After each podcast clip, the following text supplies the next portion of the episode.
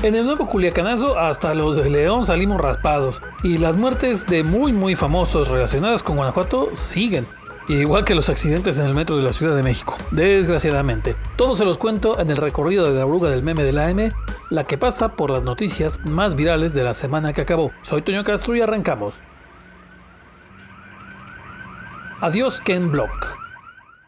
Apenas hace unos meses anunciaron el regreso del Campeonato Mundial de Rally a Guanajuato. Sí, sí, sí, el de los carros vueltos madre en terracerías aquí en Guanajuato y en León, y que ha ganado muchos aficionados por acá, pero el lunes esa emoción que traen los seguidores de esta onda como que se bajó. Y de la manera más gacha, ¿eh? Pasa que uno de sus íconos, el estadounidense Ken Block, ya no volverá, pues ese día murió en un accidente que tuvo en una moto de nieve. Era bastante entrón para la velocidad de este cuate. Vino un par de veces aquí a Guanajuato para el Campeonato Mundial de Rally y en 2020 grabó un video en las calles de Guanajuato capital recorriendo sus túneles y callejones con una destreza que neta era de no creerse. Ni hablar, ya no podremos verlo dando una cátedra en la glorieta del campestre para la siguiente fecha del rally acá en Guanajuato. Es más, hagan un evento ahí y pónganle glorieta Ken Block y vamos de una vez. Ya les di el TV, organizadores del rally, ahí se las dejo votando a ver qué hacen. Otra vez pasearon al tigre de San Francisco. Ya hace algunos meses habían circulado las fotos de una muy singular mascotita en San Francisco del Rincón. Sí, ese lugar en el que a duras penas saben usar una ciclovía y de los cascos para la moto, bueno, ni hablamos. Resulta que alguien ahí tiene un tigre como mascota. ¡Oh no! Ya, eso ya lo sabíamos. Y sí, pues es un tigre nada más. Quítense la fregada con sus cuyos y sus pinches pugs feos con suéter en invierno. Mascotas exóticas a otro nivel. ¡Eso sí que es otra onda! ¿Quién sabe en qué estuvo que los dueños del menino lo sacaron a pasearse y le tomaron videos y más fotos ahí en las calles de San Panchito? Hasta con los chamacos ahí bien tranquis viéndolo y pues claro que se volvieron bien virales otra vez. Batman, mira el tamaño de esas bolas. Bueno, al menos ya se habló de San Panchito o de Purísima sin que fuera por el montón de muertos o por algún desaparecido o esas cosas. Pero apa mascotitas, ¿eh? Llevaron las mañanitas a la alcaldesa o algo así. Resulta que el miércoles 5 de enero, a unas horas de la visita de los Reyes Magos, un grupo de comerciantes que se instalan en la colonia León 1, ahí cerquita del Cepol, protestaron porque nomás no les daban sus permisos para instalar la venta para Día de Reyes, cosa que se les había prometido por parte de la Dirección de Comercio y Consumo aquí de León. ¡Un clásico! Primero se manifestaron allá mismo en la León 1 y luego le cayeron a la presidencia municipal para llevarle a la alcaldesa una hermosa serenata de consignas llamándola mentirosa saboteadora del comercio local. ¡Cielos, qué macizo! Que conste que lo dijeron ellos, ¿eh? no, es, no es invento mío. Bueno, sí, Simón, estos compas no se anduvieron con chistes. Se le fueron a cantar con Tocho su molestia a la alcaldesa y las imágenes de la protesta se movieron bastante ese día. Ya después de un rato de la protesta y de negociar con ellos, pues les dieron los permisos para chambear y ya. Pero mientras, pues le dieron su bienvenida a la alcaldesa a este 2023. El Culiacanazo 2.0. Mientras estábamos despegándonos las cobijas el jueves y pues ahí agarrando señal, sobres, balazos, autos incendiados y un desmadre a montones en las redes. ¿Qué pedo, qué pedo? Otra vez en Culiacán se había desatado la violencia. Pero en serio, ¿eh? Warzone, Call of Duty y cualquier onda de esas se nos quedó cortita cuando vimos una metralleta que era disparada desde un helicóptero hacia una casa, un aeropuerto que se paralizaba por los cuetazos, un avión militar aterrizando con una maniobra que nomás en película habíamos visto. Voy a rechinar un cuerno.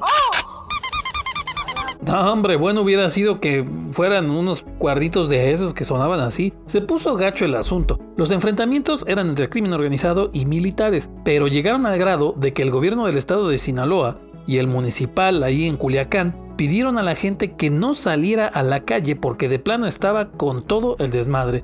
Ya de rato se supo bien qué onda. Resultó que habían detenido otra vez al hijo de Joaquín El Chapo Guzmán, al famoso Ovidio. Va a suceder otra vez.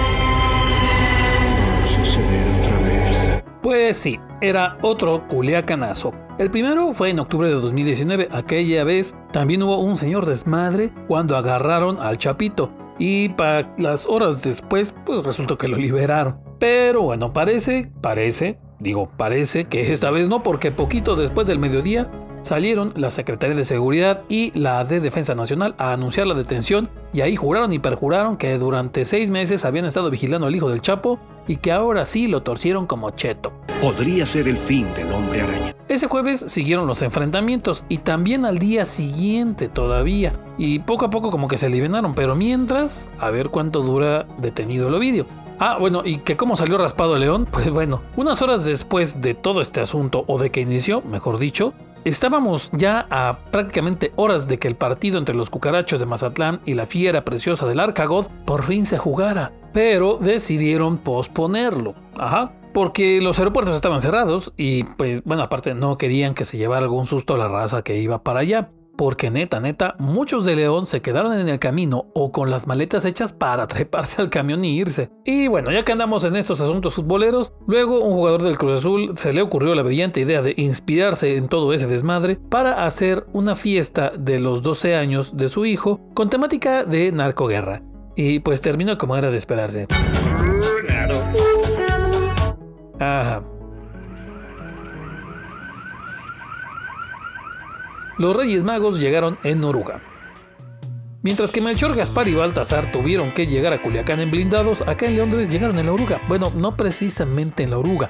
Llegaron en un camión. Y bueno, bueno, bueno, no eran ellos tres. Eran una bola de héroes sin capa del sistema integrado de transporte. Sí, todo el año nos hacen pasar dolores de cabeza, pero pues no todo es gacho, ¿verdad? Adrián Reyes es operador de la ruta Circunvalación y por segundo año consecutivo se puso a juntar juguetes para regalar en las colonias donde de plano no pudieron llegar los reyes. Sus compas de otras unidades y rutas se prendieron con la idea y sobres. Se le juntaron al buen Adrián y reunieron un buen bonche de juguetes de los que no necesitan baterías y se lanzaron el 6 de enero a regalarlos en la colonia Cuesta del Rocío. Así nomás, porque les gusta, porque les nace compartir con los morritos, nomás por verles sus caritas de felicidad, una cosa bien chida pues. Es bellísimo.